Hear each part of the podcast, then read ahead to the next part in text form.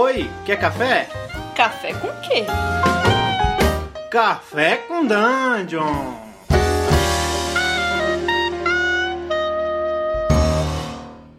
Bom dia, amigos do Regra da Casa. Estamos aqui para mais um Café com Dungeon. Na sua manhã com muito RPG.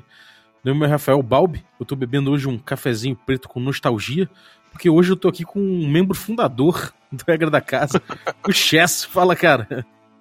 E aí, gente, uh, tô aqui também com meu meu cafezinho é mais, mais simples, é um cafezinho da nostalgia, da saudade, mas tô aí. Vamos falar sobre Fail Ford hoje, cara?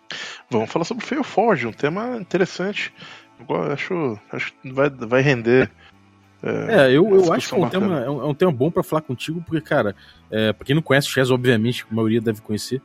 É, pô, é, um, é um cara que transita facilmente entre vários sistemas de diversos tipos de, de narrativa, né? Tanto da, da, do controle narrativo compartilhado, quanto sistemas tradicionais, bem estruturados, ou tanto faz o cara tá aí sempre, sempre mandando bem no sistema, então, cara, eu acho que é uma boa, Obrigado. é uma boa pra gente dar uma flanada aí junto.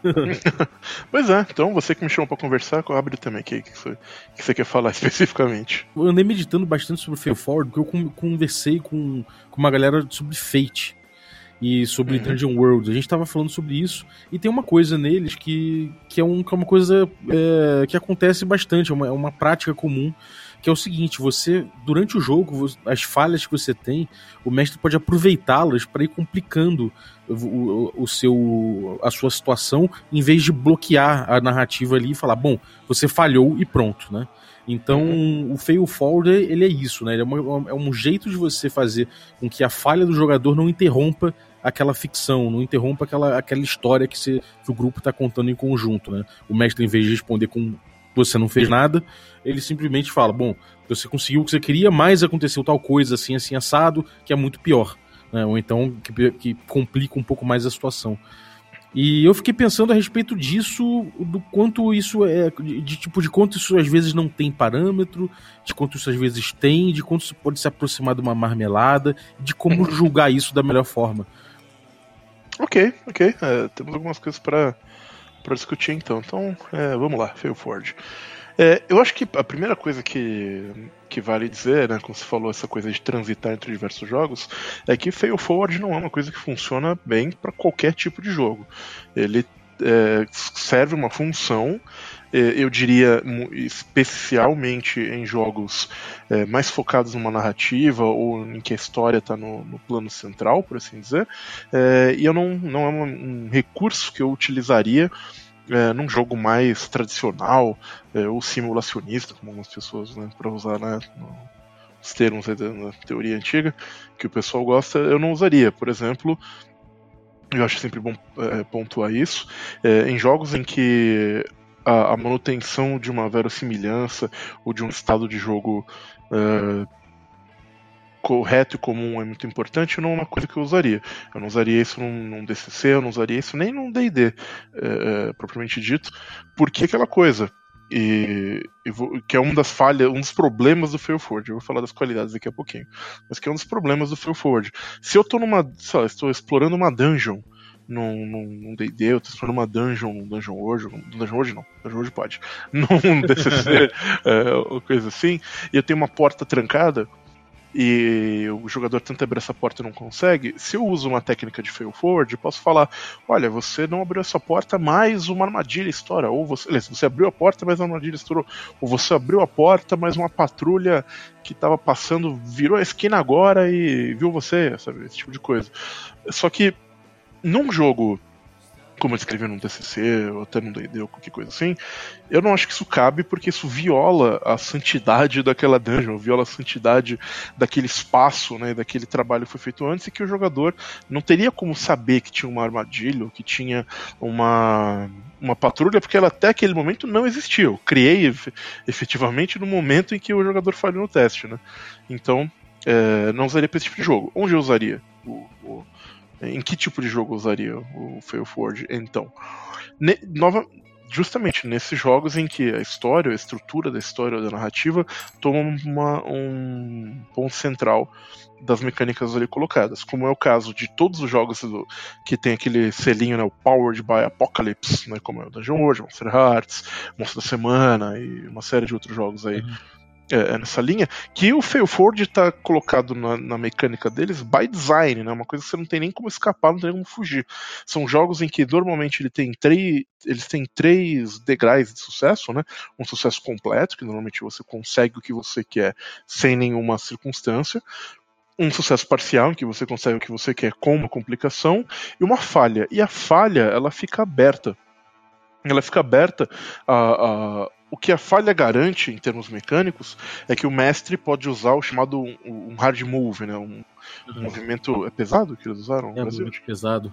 É, como causar dano, ou diminuir, dividir o grupo, ou qualquer coisa assim, para usar os exemplos do, do, do Dungeon World que são né, codificados em geral nesses livros. E nesse momento, o mestre, se quiser, pode dizer que o jogador conseguiu ou que não conseguiu. Isso fica a critério é, do mestre, o que ele achar que é mais é, isso, isso pega muito pelo lado do estilo de, de mestragem, né? Se você tá. É aquilo que a gente fala sempre, cara, que você. Cada jogo você tem, você tem um jeito de mestrar. Num jogo, num jogo que você tem uma estrutura tradicional, que você tem o, o, o acerto ou a falha, num DD, num DCC, como você falou, é importante que você é, descreva a cena de forma que ela indica de alguma forma, mesmo que de uma forma é, oculta, que há uma armadilha, ou que o cara possa desconfiar de que aquilo ali exista, né? A gente, a gente chama de. A gente chama de antecipação, né? É importante que isso, que isso de alguma forma aconteça, né? E parte da graça às vezes surge do jogador, uma vez que falhou, buscar outras formas é, criativas de resolver aquele problema. Porque é essencialmente, nesse tipo de jogo, o, o foco, o que a gente vive, como né, se fala muito no SR, o, o, foco é desafiar os jogadores, é um jogo muito mais sobre o desafio que está sendo é, causado para os jogadores e para os personagens, é, com uma história que surge como consequência do jogo, né? Não como foco do jogo. Exato. E, e daí, tipo, a dungeon ela é criada para ser esse desafio, né? Então, se você começa a, a, trabalhar, como você falou, que, bom, o cara não conseguiu abrir a porta, então ele disparou uma, uma armadilha e você inventou uma armadilha para lá, você tá alterando aquele desafio on the fly, né? Uhum. O que no caso de um Dungeon World, por exemplo, não seria um problema. Porque uma das premissas desse jogo, né, uma das coisas que se você vai jogar Dungeon World, você tem que saber a ideia do, do jogar para descobrir o que acontece. Então muitas vezes, quando eu, se eu estou né, fazendo uma dungeon em um dungeon crawl em Dungeon World. E eu não sei como é que é dungeon. Sabe? É, exato. Eu não tenho ideia de. Vou, é uma coisa que, que eu vou improvisar. A cada porta que é aberta, a cada encontro que acontece, é uma novidade tanto para os jogadores quanto para mim, muitas vezes. Né? Acaba sendo um, um, um, jogo de improviso muito forte. Eu até posso ter uma ideia. É, anterior, né? Eu até posso fazer um mapa da Mananjo, coisa assim, mas eu tenho que ter essa flexibilidade, né? como você falou, né? do estilo de condição do jogo, eu tenho que ter essa flexibilidade para é, mudar conceitos ou, ou, criar coisas. E essa, na minha opinião, talvez seja a maior vantagem é, é, do Fail Forward nessa forma.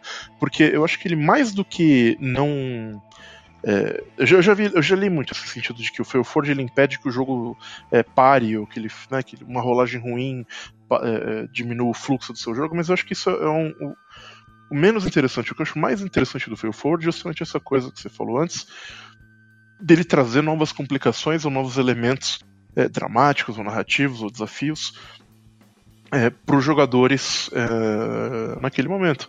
E o que também acho que, que, é mais interessante. E às vezes também, uma falha em determinadas ações é, acaba dando uma porrada na, na, na verossimilhança do jogo, né? Eu acho que o Cthulhu atual, né, a, a, a última edição, não sei se a penúltima também, já ele traz um fail forward que é uma coisa que não tinha nas primeiras edições. E eu não, ainda não joguei Cthulhu com fail forward. Eu ainda não sei como é que fica. E então é uma coisa que eu fiquei curioso, porque Cthulhu, na teoria, ele é um jogo que tem essa coisa de um, de um mistério e tudo mais, que é uma.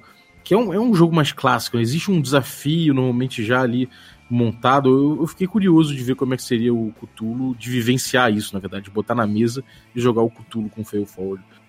Hum, eu não sei, não, não, me parece. Tem que ver como é que é na prática, de fato. Mas Cthulhu ainda te dá a oportunidade de, como um mitos ele é inexplicável e impossível, incompreensível, você pode meio que fazer qualquer coisa e, né? É tá, dentro, tá dentro do negócio. A parede derreteu agora. É, é, isso aí. Por, por quê? Porque, sim, porque o Cthulhu, né? Então pode acontecer. Outro jogo que incluiu o Fail Forward de uma maneira que eu achei muito bem interessante recentemente é o Vampiro Quinta Edição, né? Ele coloca uma regra. É, que é, que é, uma espécie de fail forward, mas que é a ideia de que se você falha um teste por um sucesso, você pode comprar esse sucesso, por assim dizer, com uma complicação na história, né? É, e é uma uhum. coisa que eu achei bem interessante essa mecânica, porque dá, dá um, um, uma mecânica de risco e desafio e combina também com o que o, o, o Vampiro se propõe a fazer, o atual eu acho que entrega melhor do que os seus antepassados, que é essa coisa né, de história em primeiro lugar e tudo mais, e causa. É, gera situações interessantes pro, pro jogo, que eu também eu acho que é o objetivo do, do Dungeon World quando ele faz isso, né? Do Dungeon World e de outros jogos da, do, do Apocalipse, que é é, trazer situações interessantes com, com essas falhas. Mas tem uhum. seu lugar de usar, não é uma coisa que eu acho que qualquer jogo que qualquer jogo comporta. É, a, gente, a, gente, a gente conseguiu já então delimitar que em alguns jogos ele funciona, em alguns jogos ele funciona, em outros ele não é muito bem-vindo porque porque ele, ele, ele, ele, estraga um pouco esse desafio esse desafio Concordo. montado. Agora, dentro dos jogos que ele é, que ele é bem-vindo, é, Quais encarnações do Fail Forward você, você particularmente gostou mais, assim? De experiência na mesa? Bom, é, como eu tô falando aqui desde o começo, né, Apocalipse Engine no geral é, tende a ter coisas muito boas nesse, nesse aspecto. É, Dungeon World tem elementos bons, o Monstro da, Monstro da Semana não, Monstro da Semana tem também, mas o Urban Shadows, que é o Sombras Urbanas, ele, tem, ele saiu em português, né? Saiu. É, ele, tá, ele foi financiado e ainda não saiu. É, é, ok, foi financiado, tá. É o Sombras. É só pra ver se eu traduzo o nome ou não. Tem essa, se saiu é, aqui, eu tento eu falar em português. Que, é, eu acho que esses exemplos que você deu aí até agora são legais, e deixa eu só fazer essa intromissão, porque ele já tem isso construído no core, né? É, tipo, a rolagem básica já leva isso em conta, né? É verdade, é verdade. É, é, é um jogo que você não conseguiria jogar sem, sem ele. Ele meio que depende dessa. Eu sempre digo que um. um tem jogos que são Powered by Apocalypse que não são tão bons. E eu digo que eles não são tão bons quando a, a, a falha de uma rolagem, a falha de uma rolagem. É, ou a falha ou uma rolagem abaixo do 10, né, por assim dizer, ela não move a história para frente. Ela só dá uma complicação é, chato aqui. Que é, por exemplo, um dos motivos pelos quais, e, e perdoe minha polêmica, eu não gostei do sistema do cult novo. Uhum. Por que, que você eu, não gostou? É, eu acho que ele acerta em alguns pontos, mas em geral, eu, é, em outros, eu acho que ele tenta usar. Uh, ele usa uma, uma, versão modificada né, do, do Power by Apocalypse. Uhum, ou inspirado, né, se for o caso. E em muitos casos, a sensação que eu tenho com o Cult é que ele está tentando emular um sistema tradicional com essas mecânicas. Então, no combate dele, por exemplo, ah, se você rolou tanto, você causa o seu dano. Mas, e, mas se você não rolou tanto, você causa o dano, mas toma um ferimento, causa um dano, mas perde uma, uma habilidade. É tudo muito mecânico. É, é, tem poucos elementos que vão. É, é, isso é só um exemplo simples. Tem outro. É, é, muito mecânico. Tem, tem poucas coisas que, que propelem a história além numa falha, né? E não é só um combate. Isso é que não... chama, chama um pouco esse teu uma, uma intervenção mais lúdica, né? Exato, é, pode ser. Ele tem. Ele é um jogo mais estruturado, como você gosta de dizer, no, no sentido mecânico da coisa, né? No sentido. Sim. É, é, números mesmo, né? E as interações acabam servindo muito para lidar com esses números, esses bônus. Eu acho que ele perde um com o espírito da coisa, que é, é mover a história para frente, ou mover a narrativa para frente conforme é, ela vai acontecendo nesse sentido, né? O, o uhum. uma, por exemplo, uma mecânica que eu acho legal pra caramba é, que tem no Monster Hearts Faz tempo que eu não jogo, então se eu falar mecânica errada, você me, me doe. Mas quando você. que ele tem. que ele tem uma mecânica que chama o, o Darkest Self do seu personagem, né? É aquela coisa de. Sim.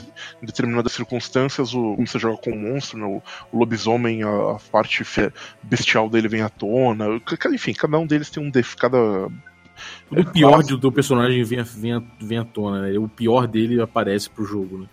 Exatamente, e às vezes isso acontece, e é condição para que isso uh, aconteça, uma falha no dado. Por exemplo, você tirou seis ou menos, é seis no dado, por exemplo, você pode escolher é, entrar em Dark Self para ter sucesso. Eu tenho uma escolha, eu não me lembro se é exatamente isso, mas eu acho que é. Você pode escolher. É, se, ah, se, se, eu não me engano, você tem uma rolagem né, que chama Olhar no Abismo, né, que serve para você fazer uma, umas. Uh, umas magias, enfim, fazer umas partes, mexer mais com o lado sobrenatural do jogo, e que você, se você falhar, você pode pagar como custo entrar no seu Dark Self. E isso move o jogo pra frente pra caramba, sabe? É, eu acho que é um. Nesse, é nesse sentido que, que a coisa tem que vir, onde eu acho que ela se torna mais interessante. Do, do que os exemplos do tipo, ah, falhou abrir uma porta ou não conseguiu pular um penhasco, né? Os jogos nem são sobre isso muitas vezes. É, e agora, assim, o que, que, você acha que é um limite? Porque, porque às vezes eu, eu, eu tá falando sobre o. Como eu falei no início, né, eu tava falando sobre Fate e sobre. E sobre e sobre, sobre o, o Dungeon Road. De uhum. forma geral, quando eu fui vendo, é, eu, quando, eu quando me coloco numa situação de, de pensar um, em mestrar eles, eu fico falando, cara, eu vou ser um danado de um mestre bonzinho aqui, porque eu vou botar tanto fail forwards, eu, eu, eu não me sinto no, numa, numa capacidade de escolher em algum momento o pior pro jogador, sabe? Então, uhum. às vezes eu fico numa, numa de. Pô, se eu não tenho um parâmetro para escolher exatamente o, o que, que vai ser de ruim pro jogador, eu vou escolher provavelmente uma coisa não tão ruim assim.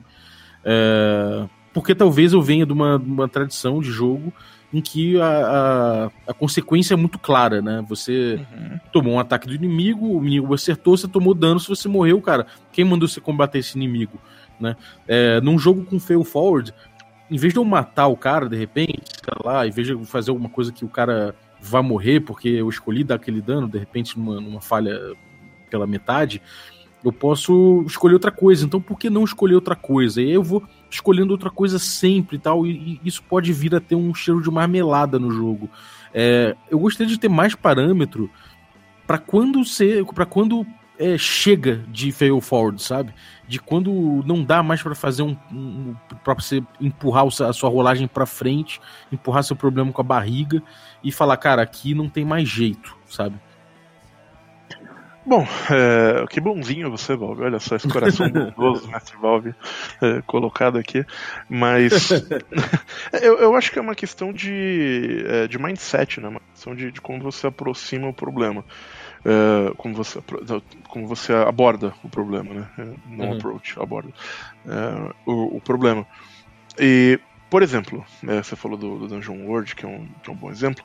O Dungeon World ele coloca uh, a ficção do jogo como o parâmetro basilar pra, para a tomada de decisões do, do, do mestre, né? Como é que chama no. O MC é mestre de cerimônias, assim que chama. É, é assim que ele, que ele não me lembro, enfim, é como ele chama no, no sei lá, mestre, whatever. É, ele, ele diz que a narrativa tem que ser o, o parâmetro basilar para isso, né? Por exemplo, no combate, se o seu jogador tem uma espada comum, genérica, e ele descreve, ah, vou atacar aqui o essa, esse golem de pedra. O mestre nem impede ele rolar o dado, ele vai dizer: olha, seu ataque não tem efeito, você bate na espada, mas a espada não é capaz de cortar o golem de pedra. Agora, se o jogador por outra vez diz: Não, então eu vou eu vou ter uma pedra nesse penhasco aqui, eu vou empurrar ela para ela cair sobre o golem de pedra. Ah, não, isso causaria dano, então eu vou deixar você fazer a rolagem para ver se você consegue causar o dano ou não. Então a narrativa direciona isso. Ela direciona também esses elementos de, de fail forward e até para até onde você pode puxar esse tipo de coisa. Você falou das escolhas, por exemplo. Né? É, como, como, elas são tomadas e, e a primeira coisa que o próprio sistema te dá é a diferenciação entre os hard moves e os soft moves. Para você usar um hard move, a falha tem que ser completa, né? Ele tem que ter um, um 6 ou menos no dado, né? Que é a falha é, maior. Falha... É, ali, já... ali o, a, a, a bosta bateu na água e a água pingou na bunda. Exato. Nisso o jogo já te dá um parâmetro de quando forçar a mão, que ajuda. O outro é narrativa. Então, é, o caso de, por exemplo, ah, vou matar um jogador, não vou matar o jogador. Depende. É, depende de quem em, tá em combate com esse jogador, depende do momento dramático da história que está acontecendo ali, porque é um jogo que você tem que pensar nisso. Então, por exemplo, sei lá, jo os jogadores estão enfrentando o Goblin Reba na, na, porta da cidade e não é um jogo sobre, sobre isso, é, provavelmente o Goblin não vai matá-los mesmo, vai capturar, vai fazer alguma outra coisa, o que não seria dramaticamente interessante naquele ponto. É, isso acontecer, por mais que de repente o, o, o Goblin tivesse a intenção. Agora, se os jogadores estão na batalha final contra Strad von nas, nas torres do castelo de Ravenloft, é, morreu, morreu, porque o, o drama daquele é, momento pede esse tipo de coisa. No final das contas, acho eu, acaba sendo um misto entre o que a narrativa pede. Por exemplo, se você descreve que os jogadores eles estão é, tentando atravessar uma ponte que está erguida sobre um lago de lava e que tem uma chance deles caírem é, nesse lago de lava e um jogador vai tomar alguma atitude e que faz com que é, a, a conclusão lógica da, da, ação seria ele cair nesse, nesse, nesse é lago de lava, talvez você dê uma rolagem pro cara tentar escapar, um desafiar um perigo, coisa assim, mas se ele falhar, ele cai no lago de lava e provavelmente vai morrer. Porque é, é o que a narrativa pedia naquele momento, né? O, uhum. o... E é, eu acho que é mais ou menos por aí. No final das contas, em último caso, como qualquer jogo é, de RPG, isso vai acabar você vai acabar acertando a mão nesse tipo de coisa com o rapport que você vai desenvolver com o grupo que, que você está jogando e com a sua experiência é, é, de jogo nesse é. sentido. É, isso depende, eu acho, muito também do, do diálogo intrínseco ao jogo, né? Não esse diálogo necessariamente expresso, mas até naquela troca de olhares, né? E no jeito que você coloca com o mestre do desafio, de mostrar que, bom, aqui o, o, a consequência pode ser pesada, amigo. Se você falhar aqui ou tiver uma meia falha, eu não vou pegar leve. Né? Essa coisa de você decidir com o mestre de que, bom, a gente está aqui num momento, numa situação dramática que eu acho que eu julgo que é importante e que por isso pode ser que os jogadores, que os personagens dos jogadores morram caso falhem. Isso é uma decisão que o mestre acaba tomando e que numa, num jogo de, de controle narrativo compartilhado, né, de um jogo narrativo, isso acaba. É, na teoria depende do mestre, né? Você vê que no, pelo, pelo, pelos manuais, de forma geral, isso é uma sensibilidade que cabe ao mestre, acaba ele que conduzindo esse tipo de coisa, até pelos, pelos, pela regra. Mas é aquela coisa, é uma decisão que o mestre tem que tomar é, sempre olhando o grupo e a narrativa que o grupo está desenvolvendo, porque se ele não fizer isso, ele está indo absolutamente contra esses ideais de essas ideias dos sistemas que usam o fail forward como base que são sistemas que compartilham um pouco mais esse controle. Mas né? eu, eu, vou, eu, só vou, eu, só vou, discordar desse ponto, porque é, é, talvez eu não tenha colocado direito. É, isso tem que ser uma coisa que o grupo acha que é, que é dramático e interessante. Né? É, esse que é o ponto que eu, que, é, é, que eu acho que é mais relevante de colocar, por assim dizer. Não, não é necessariamente uma coisa que o mestre determina, mas um, necessariamente, mas uma coisa que o, o para o grupo pareça ser interessante. Você tem mecanismos para para é, tentar saber esse tipo de coisa. Além disso, é um outro ponto que eu acho que é importante falar.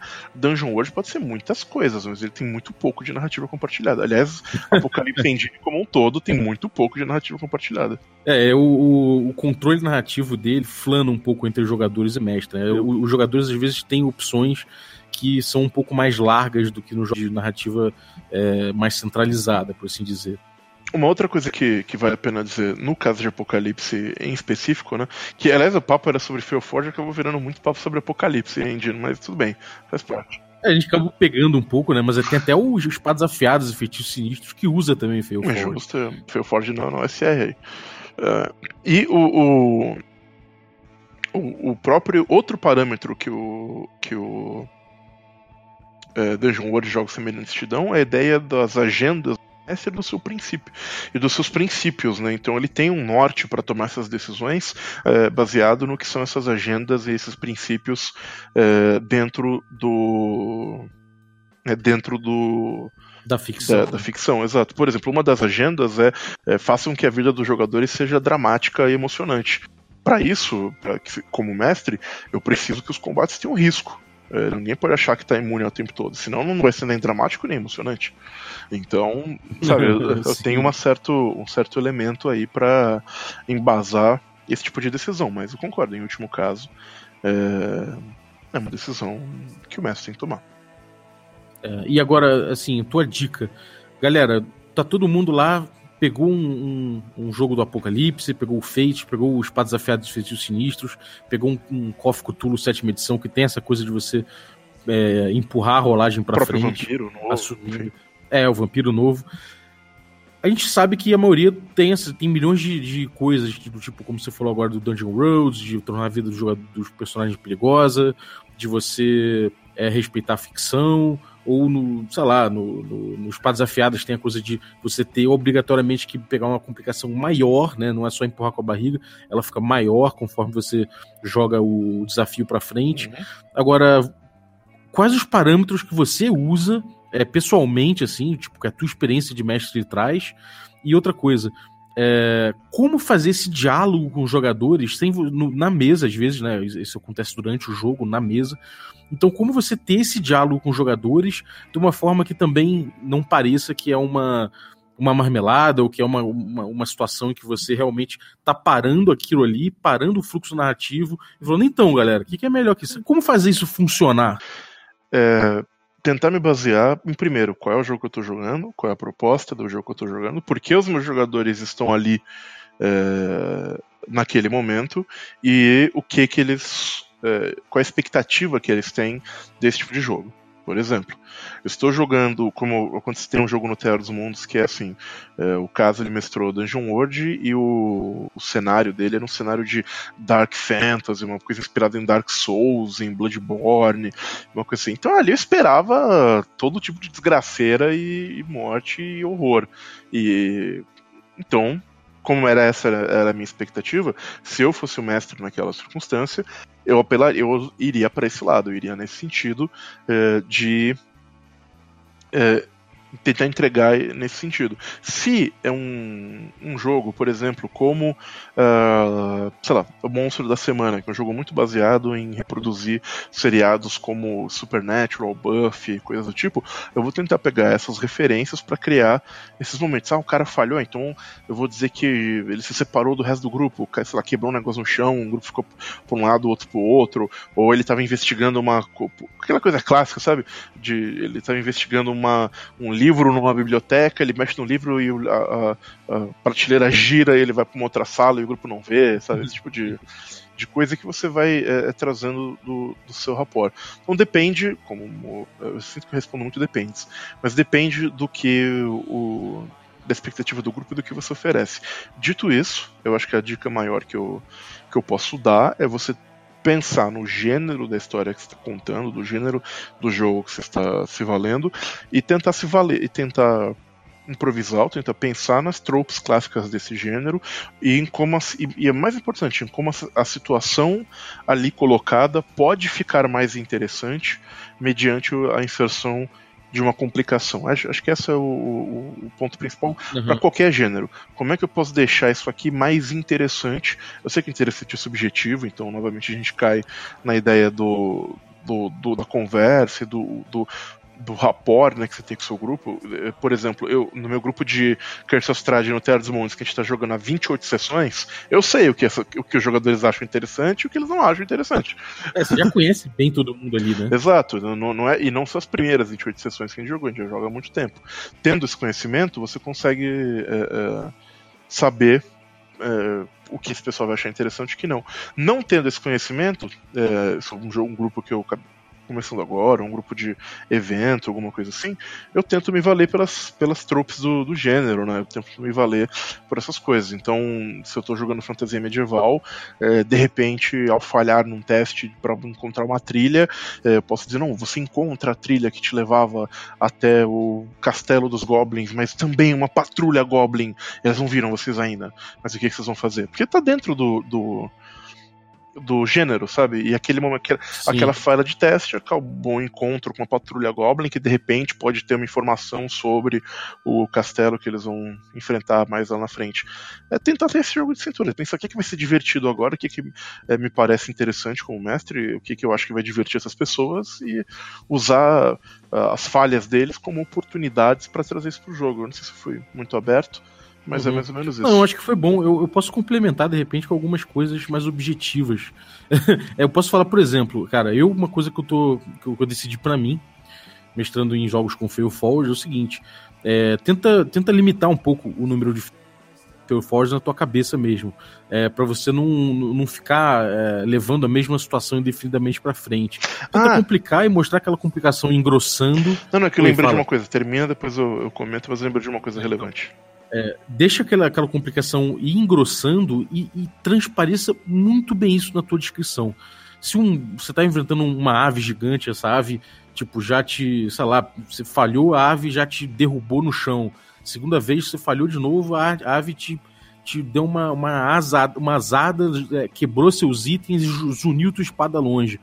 Na terceira, cara, você já tem a, a ave, você já descreve a, a ave com um bico já pronto para acertar o, o teu pescoço, o teu olho e acabar contigo. Então, você descreve ela dessa forma, você dá um, o sentido da urgência, e aí o jogador vai perceber que, cara, já tá chegando no fim, eu não, não consigo mais botar tanto pra frente essa, essa situação, Uhum. entendeu? Então, quando você fizer isso, você não vai passar por um mestre, talvez, que, bom, porra, não gostei, o cara lá chegou e, e pesou a mão no, no, no momento, ele podia ter decidido por não, por não me matar e fazer um fail forward, mas resolveu me matar mesmo, então, cara, pô, que droga. Tenta descrever de uma forma que deixe bem claro pro jogador que tá chegando no limite. Acho que isso é uma, é uma, uma dica que eu daria. Mas, cara, eu, vou- eu- vou falar duas, duas dicas. É, a primeira é uma dica mesmo, que é o seguinte: só faça fail forward também quando, quando você conseguir pensar numa coisa interessante pra colocar ali.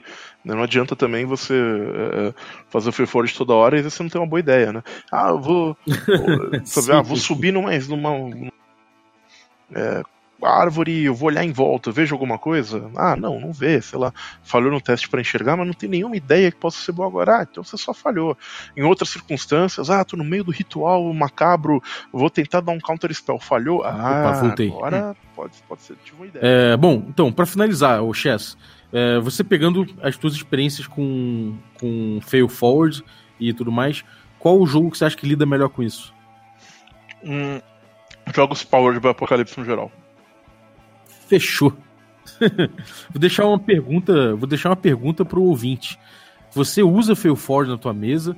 É, qual tua qual jogo qual jogo que você acha que funciona melhor com Fail Forward, que, que tem o Fail Forward mais legal Mas antes eu deixo uma pergunta pra você.